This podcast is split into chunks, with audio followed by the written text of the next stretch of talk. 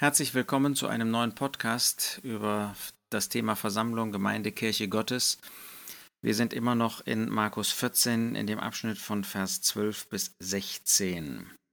Wir haben gesehen, wann das Gedächtnismal eingenommen wird. Wir haben gesehen, dass es getrennt von dem Bösen ist. Wir haben gesehen, dass es um den Tod des Herrn Jesus geht. Wir haben gesehen, dass es von solchen begangen wird, die Jünger des Herrn Jesus sind, die ihm nachfolgen wollen, die ein Herz für ihn haben, in deren Herzen der Herr Jesus verankert ist.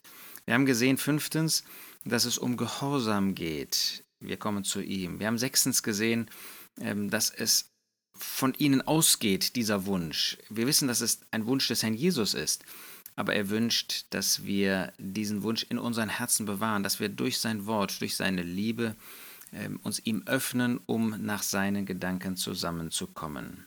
Und jetzt kommt in Vers 12 diese Frage, die sie dem Herrn Jesus stellen. Wo willst du, dass wir hingehen und bereiten, damit du das Passa essen kannst? Wo? Das heißt, es gibt einen Ort. Das zeigt uns, äh, dass das Zusammenkommen zum Gedächtnismahl wirklich ein Zusammenkommen ist. Wir können nicht digital das Brot brechen. Ich hoffe, das ist uns allen klar. Ähm, mal abgesehen davon, dass das eine Brot, das ist nicht hier das Thema, äh, damit jeden Sinn verliert, ähm, wenn äh, vor einem Bildschirm, sagen wir mal, jeder sein eigenes Brot hätte. Das wäre völlig im Widerspruch zu dem, was wir in Gottes Wort finden. Nein, es geht um wirklich einen Ort. Wir kommen buchstäblich an einem, äh, an, in einem Lokal, an einem lokalen Ort zusammen. Das finden wir im Neuen Testament nicht nur an dieser Stelle, wo es um das Passa geht, sondern auch das Apostelgeschichte 20, Vers 7, die Gläubigen eben in Troas zusammenkamen. Und auch wenn heute digitale Möglichkeiten manches Gespräch ansonsten vereinfachen, bei dem Mahl geht es um Essen und Trinken. Das sind materielle Dinge und deshalb geht es auch um ein Zusammenkommen in materieller, das heißt körperlicher Weise. Aber das ist nicht alles. Wo willst du? Ähm, wir denken daran, dass wo uns auch einen geistlichen Ort zeigt. Und das finden wir im Neuen Testament. Während im Alten Testament man tatsächlich nach Jerusalem kommen musste, finden wir, dass der Herr Jesus in Matthäus 18 zeigt, dass es gewissermaßen einen solchen geistlichen Ort gibt, ein geistliches Fundament, ein, äh, eine geistliche Grundlage für dieses Zusammenkommen. Der Jesus sagt, denn wo zwei oder drei versammelt sind in meinem Namen, da bin ich in ihrer Mitte. In meinem Namen äh, zeigt, dass es um geistliche, geistliches Fundament geht. Matthäus 18, Vers 20. In meinem Namen, das heißt, dass der Herr Jesus jede Autorität besitzt.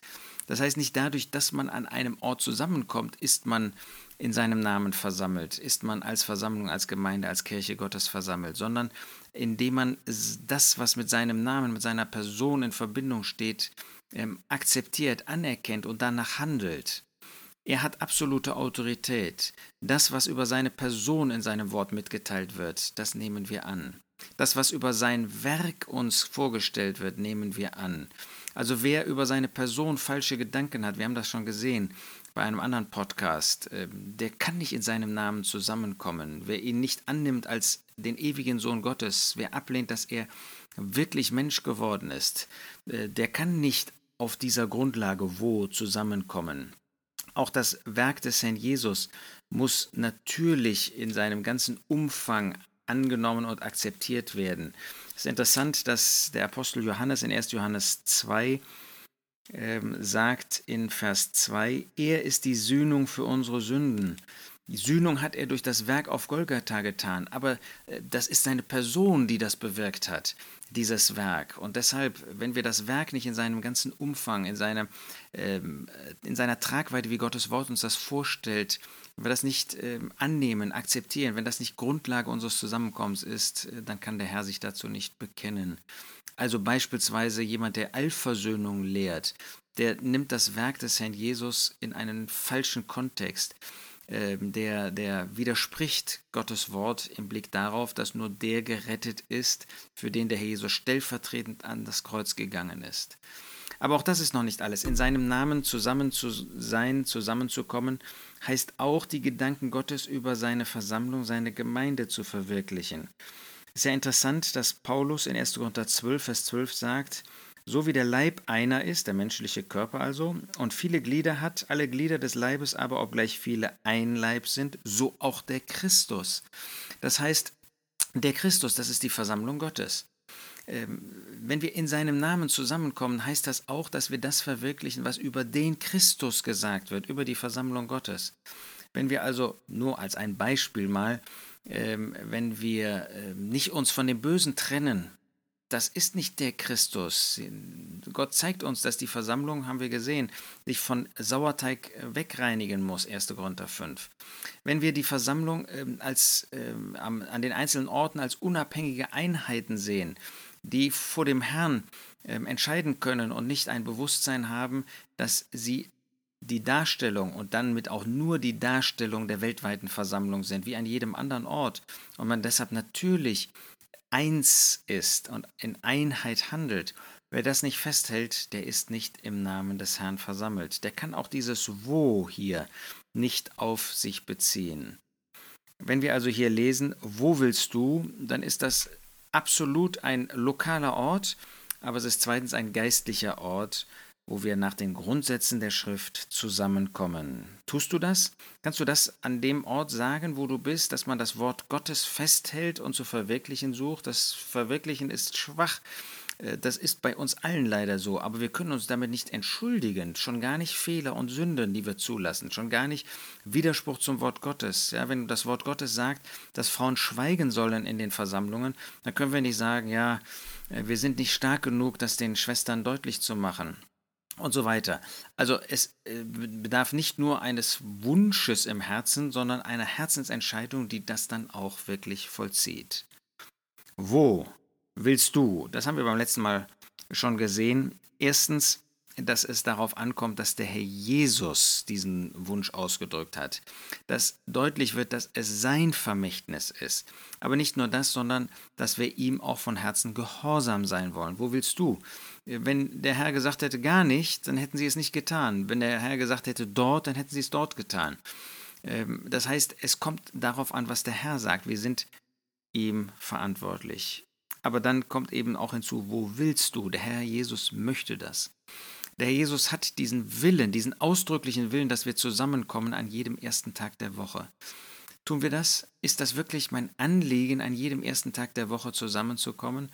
Oder äh, benutze ich jede Möglichkeit, äh, zu Hause zu bleiben, äh, gerne, um das nicht zu tun? Wie ist das, wenn der Herr will? Werde ich dann meinen Urlaub an einen Ort verlegen, wo der Herr seinen Willen gar nicht mit uns zusammen verwirklichen kann? Ist es da nicht auch ein Herzensanliegen, wirklich auch in dieser Hinsicht ähm, seinem Wunsch nachzukommen, seinem Willen? Er will das. Er sucht diese Gemeinschaft mit uns am Gedächtnismal und es liegt an uns, ob wir das wirklich dann auch tun, verwirklichen. Wo willst du, dass wir hingehen und bereiten? Das heißt, wir müssen schon etwas tun. Wir müssen hingehen und bereiten. Ähm, hier geht es natürlich jetzt nicht darum, dass wir Brot und, und Kelch zubereiten. Das war bei den Jüngern so. Sie haben das Passa, sie mussten das Tier nehmen, mussten es schlachten, mussten es braten und so weiter. Äh, das müssen wir natürlich in dem Sinne ähm, auch tun, dass wir Brot und Kelch zubereiten, dass wir die Tür aufschließen. Und das dürfen wir auch als ähm, einen Auftrag des Herrn annehmen und wir dürfen uns bei denen bedanken, die das tun, dürfen uns bei dem Herrn bedanken, im Blick auf diejenigen, die das tun, wirklich segensreiche Tätigkeit, die der Herr auch segnen wird. Aber ich meine, wenn dass wir hingehen und bereiten, heißt doch auch, dass wir zubereitet sind, ähm, dass wir äh, vorbereitet sind, damit der Herr ähm, dort diese Gemeinschaft genießen kann.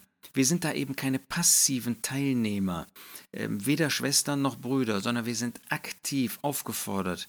Wir als Brüder, die wir Mund der Versammlung sein können, sein sollen, ähm, dass wir das auch sind, dass wir nicht schweigen wie die Schwestern, sondern dass wir ähm, uns in der Woche mit dem Herrn Jesus beschäftigt haben, mit seinem Wort, nicht um das, was wir gelesen haben, dann vorzutragen, sondern einfach um innerlich zubereitet zu sein, um dann auch beitragen zu können durch ein Lied, durch ein Gebet, durch eine Bibelstelle, sind wir wirklich alle aktiv dabei und das gilt genauso für die Schwestern. Ja, nach 1. Korinther 14 sollen sie schweigen, sollen sie nicht öffentlich dazu beitragen. Aber heißt das, dass sie passiv da sitzen? Ich hoffe nicht, dass du als eine Schwester diesen Gedanken hast, sondern du bist genauso gefordert, ähm, ähm, in der Stille ähm, Anbetungsworte dem Herrn zu sagen, dem Vater, Gott, dem Vater zu sagen, mitzudenken, mitzubeten, dass der Geist Gottes wirken kann und in allen Geschwistern die rechten Gedanken, die rechten Empfindungen, die rechten Worte dann auch ausdrückt oder ausdrücken kann. Ähm, also wir sind alle gefordert, nicht passiv dazusitzen, sondern wirklich zu bereiten und hinzugehen. Hinzugehen heißt auch, ähm, die Sünde zu bekennen, die ähm, auf dem Wege gewesen ist. Wir sollen natürlich jeden Tag Selbstgericht üben, das ist völlig klar.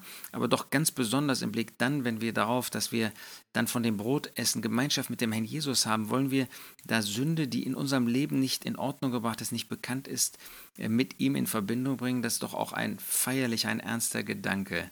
Sind wir solche, die hingehen und bereiten, innerlich vorbereitet sind, innerlich zubereitet sind, alles das weggetan haben, damit der Herr wirklich der Mittelpunkt ist und seine Freude an diesem Zusammenkommen haben kann? Das wünsche ich mir und dir, auch für das nächste Mal, aber nicht nur natürlich, ähm, dass wir in dieser Herzenshaltung diesen Wunsch, dieses Vermächtnis des Herrn Jesus auch ausführen.